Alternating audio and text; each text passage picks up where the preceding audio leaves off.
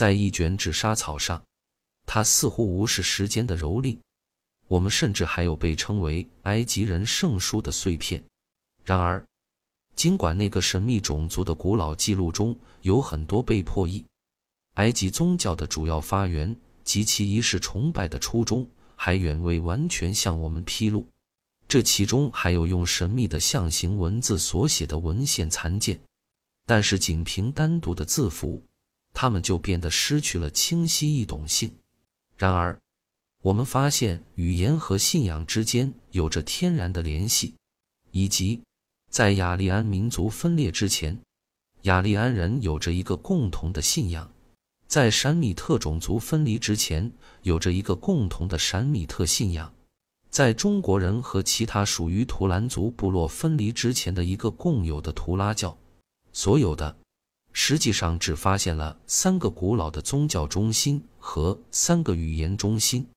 然而，尽管对这些原始的宗教和语言如同对其起源一样一无所知，教授毫不犹豫地宣布，这是已获得的科学的对待世界上主要宗教的真正历史基础。对某一主题的科学论述，并不能保证它的历史基础。由于手头的资料如此匮乏，即使是最杰出的语文学家，也没有理由为历史真相给出自己的结论。根据语音规则中的格林定律，毫无疑问，这位著名的东方学家已经完全证明了欧丹与佛陀是两个不同的人物，彼此之间有很大的区别。并且他用科学的方法展示了这一点。然而，当他利用这个机会同时说欧丹主神在吠陀和荷马时代之前的很长一段时间里被奉为至高无上的神识，比较神学第三百一十八页，他没有丝毫的历史依据，他是历史和事实屈从于自己的推论。这在东方的学者看来可能是非常科学，但是。这一与事实真相的标志相差甚远。以吠陀为例，关于年表问题，在众多著名的语言学家和东方学家间存在着相互矛盾的观点。从马丁·豪格到麦克斯·米勒先生本人，就是一个明显的证明，就是一个观点没有历史依据支持，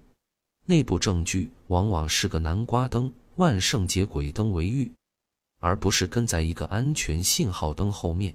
现代科学与神话相比，也给不出一些更好的证明。那些博学的作家，在过去一个世纪左右的时间里，他们坚持认为一定有原始启示的片段，赋予了人类整个种族的祖先，保存在希腊和意大利的神庙里，肯定完全错了，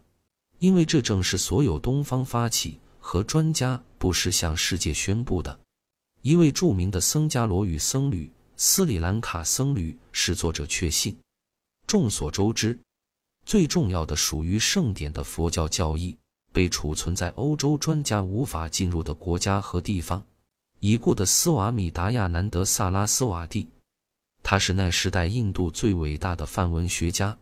向神智学会的一些成员。保证了关于古代婆罗门教经典也有同样的事实。当被告知麦克斯米勒教授已向他的讲座的听众宣布那个推测，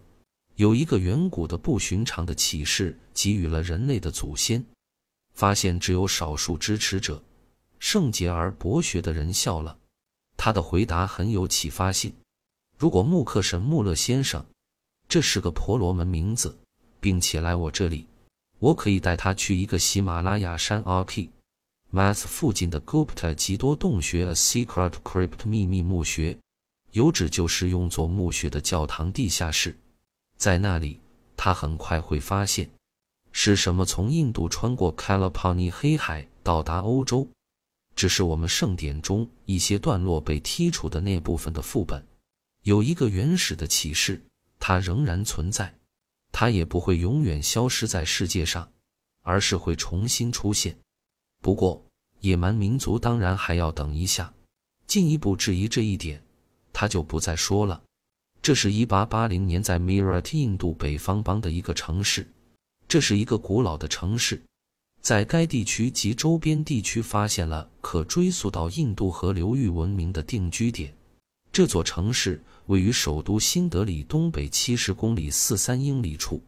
距首府勒克瑙西北四百三十公里二七零英里。毫无疑问，在上个世纪的加尔各答，由婆罗门人施加给威尔福德上校和威廉琼斯爵士的神秘化，是一种残酷的迷惑。但这是应得的，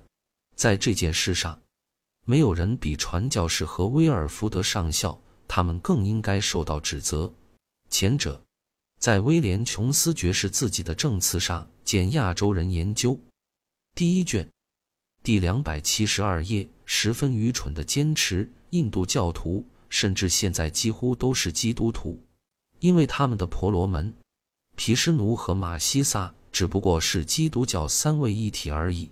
这是一个很好的教训，这使东方学者加倍谨慎。但也许这也使他们中的一些人过于腼腆，以致引起对既定结论的摇摆不定，甚至偏离太多的反应。对于婆罗门教市场上的第一次供应，是为威尔福德上校制造的，现在在东方学家中引起了一种明显的需要和愿望。那就是宣布，几乎每一本古老的梵文手稿都是现代的，给传教士充分的理由，援用他们自己的机会。他们这样做，并充分发挥了他们的精神力量。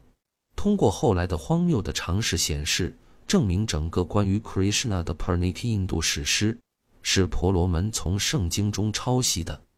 但牛津教授在他关于宗教科学的讲座中引用的事实论。及现在著名的篡改，为了威尔福德上校的利益，以及后来的悲伤，丝毫也不要干扰以下结论，那就是研究秘密学说的人必然不可避免的到来。因为，如果结果显示新约甚至旧约都没有借鉴婆罗门和佛教更古老的宗教，这并不意味着犹太人没有从加勒底人的记载中借来他们所知道的一切。后者后来被乌西比斯尤西比乌斯拆毁了。至于加勒底人，他们确实从婆罗门那里学到了原始的知识，因为 Robinson 罗林森展示出吠陀在巴比伦早期神话中无可否认的影响。万斯肯尼迪上校早就公正地宣称，巴比伦尼亚从它的起源来看，是位于梵文和婆罗门学问的所在地。但在马克思·穆勒教授提出的最新理论面前，所有这些论证都必然要失去价值。这是众所周知的。语音法则现在已经成为对许多民族对每个神的身份鉴别及之间的联系的通用溶剂。